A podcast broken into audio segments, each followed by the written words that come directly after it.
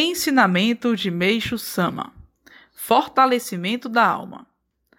Quando uma pessoa recebe jorei, é purificada de fora para dentro, mas a leitura dos ensinamentos age de dentro para fora. Quer dizer, embora a centelha divina de cada um seja em si pura, quando envolta por nuvens, fica encolhida e adormecida.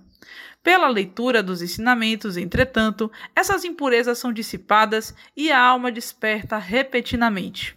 Assim, então, dependendo das circunstâncias, até mesmo as pessoas mais podem tornar-se bondosas.